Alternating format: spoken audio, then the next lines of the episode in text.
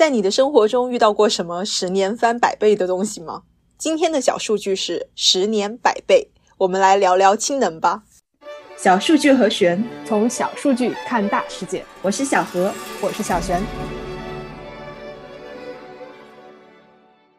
这两年，你有没有听说过一门生意——贩卖阳光，把澳大利亚的阳光卖到日本？这是怎么做到的呢？其实就是把太阳能转变成氢能，然后运输。所以，氢能这门生意是怎么火起来的呢？嗯，总的来说还是在碳减排的大背景下，呃，有可能性的清洁技术都在大步向前。但是，相比其他的技术，氢能又有自己的独到之处。首先，减排的老大难一直是工业界。对于民用和商用来说，我们的日常能源需求相对简单，制冷制热、烹饪、出行，理论上基本都可以用电来满足。但是，唯独在工业生产过程中，还有很多需要化石燃料作为原料的环节，而氢能就可以替代其中一部分，比如可以成为化工合成的原料以及钢材还原的材料。第二个是便于输送，这点也是一些人会把氢能形容成继石油之后的终极能源的原因。太阳能、风电固然是零排放，但是世界上最长的传输线也不过只有两千多公里，而且传输距离越长，损耗越多。氢能就解决了这个问题，它可以以气态、液态甚至固态的形式运输到世界各地。而且比石油更厉害的一点是，全世界有石油资源的国家就是那几个。但是氢能因为来源更广泛，所以可以说具有更大的弹性。嗯，第三点的话呢，就是丰富的应用场景了。除了刚刚提到的工业界的使用，氢能交通也是目前一个很火热的赛道。这里可以打一个比方，如果说电池车可以取代石油车的话，那么氢能车呢就能取代。柴油车一般什么样的情况下会用柴油车呢？基本上就是跑长途的大货车。一千克的氢能所含有的能量超过三升的柴油，所以确实是一种更高效、持久的燃料。除了货运以外，航航运、铁路现在都对氢能表现出了兴趣。除了交通之外呢？电力市场里也有氢能的应用，通过燃料电池，氢能又可以转化为电，所以有不少冉冉升起的以氢能为核心的电池储能技术正在火热创投当中。最后呢，我觉得氢能算是给传统的化石燃料行业指出了一条能源转型的明路吧。呃，毕竟化石燃料也可以产生氢能，然后化石燃料行业里原来有的管道输送系统依然也可以用来运送氢能。嗯，我们常常听到不同颜色的氢能，这里来简单的科普一下。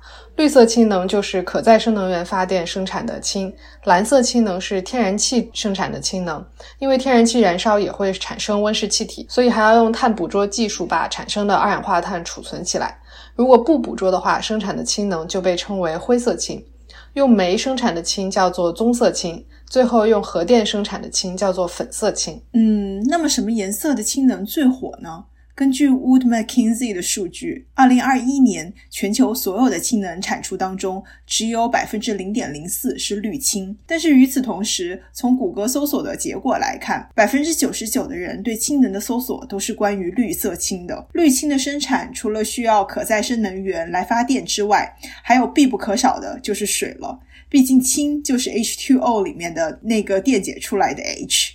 氯氢电解槽的装机量在五年前还属于每年几十兆瓦的水平，过去两年呢，已经上升到了每年超过上百兆瓦。但是呢，根据 IEA 的报告，氯氢的产能到二零三零年可以涨到二百四十 G 瓦，相当于今天的产能的超过三百倍。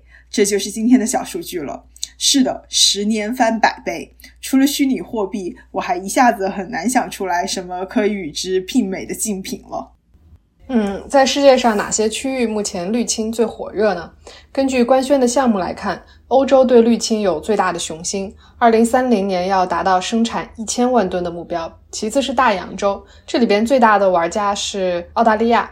自然资源丰富的澳大利亚生产绿氢，主要是为了大量出口到亚洲还有欧洲。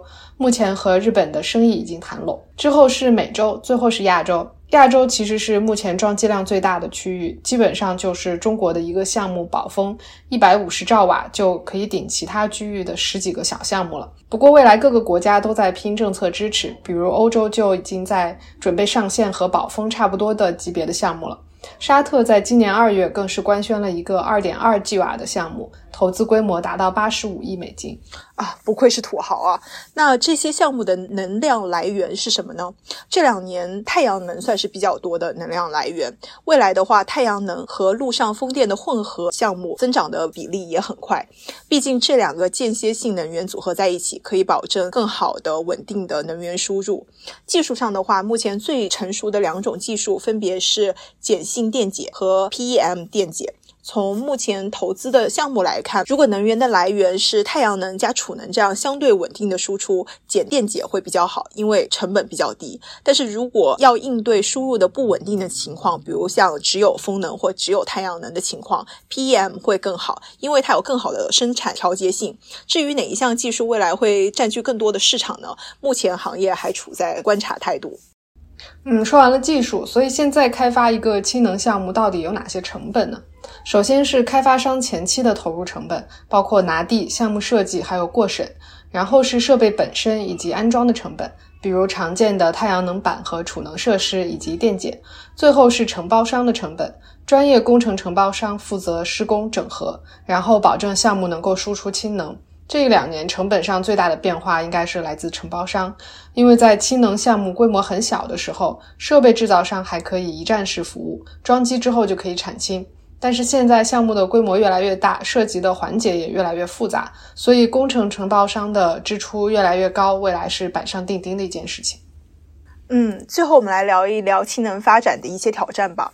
一个是标准的制定，氢能在短期内还是非常贵的。做这件事情的目的是为了减排，所以说氢能怎么样生产的就非常重要了。它到底有没有达到减排的效果？嗯，全球各国现在都在严谨化各种各样氢能的定义，确认氢能的出生，保证全球未来的交易通畅。但是目前呢，还没有一个统一的标准，因为这是一个非常复杂的讨论。举几个例子吧，如果一个非洲国家因为氢能在欧洲市场的价格高，所以就把自己的太阳能用来生产绿氢，然后出口，而当地呢依然靠煤电。来满足日常的需求，这种情况确实生产的是氯氢，但是有达到节能减排的目的吗？另外一个例子呢？如果我们说低碳氢能，这个低碳要低到什么程度才能算呢？它的范畴到底有多大呢？比如说是从我的上游生产完氢能这一步产生的碳排放总和，还是说要包括，比如说出口到日本的话，这个过程中航运的排放、存储设施的排放这些东西全部都要加在里面吗？嗯，还有一个例子呢，就是作为核电大国的法国，他们一直在努力推进将核电生产的氢能纳入到绿色氢能的范畴里面来。但是问题来了，核电它到底算不算可再生能源呢？嗯，第二个就是怎么降低成本了。当一个产品能够规模化的时候，就会便宜下来。世界各国为此都纷纷出台了很多鼓励政策。可是这些政策怎么看都是从供给端出发的，所以现在很多开发商想动，但是不少买家还在观望态度。没有长期的认购合同，开发商很难拿到启动资金，真正的去做项目。所以供需双方都需要更好的激励机制。第三个问题是基础建设的缺失，我们需要更多的可再生能源来生产氢能。但是可再生能源本身有间歇性，晚上没有太阳，风速每个小时不稳定，所以要稳定的产氢，这些厂子肯定要和电网连上，这就需要大量的输电线、变电站等等的基础设施。这种规模基础设施的建设，对大多数国家来说都是巨大的挑战。最后呢，就是泄露的风险。氢能本身不是温室气体，但是因为它被泄露之后会和其他的气体相互作用，比如延长甲烷的寿命。啊，所以如何保证运输过程中的安全措施也是很重要的一件事情。嗯，好的，今天我们聊了一期氢能，不知道呃，听众朋友们对这个网红能源有什么看法？欢迎留言。这就是今天的节目啦，小数据和弦每周四更新，不定期惊喜加更，欢迎留言告诉我们你想听的数据。See you。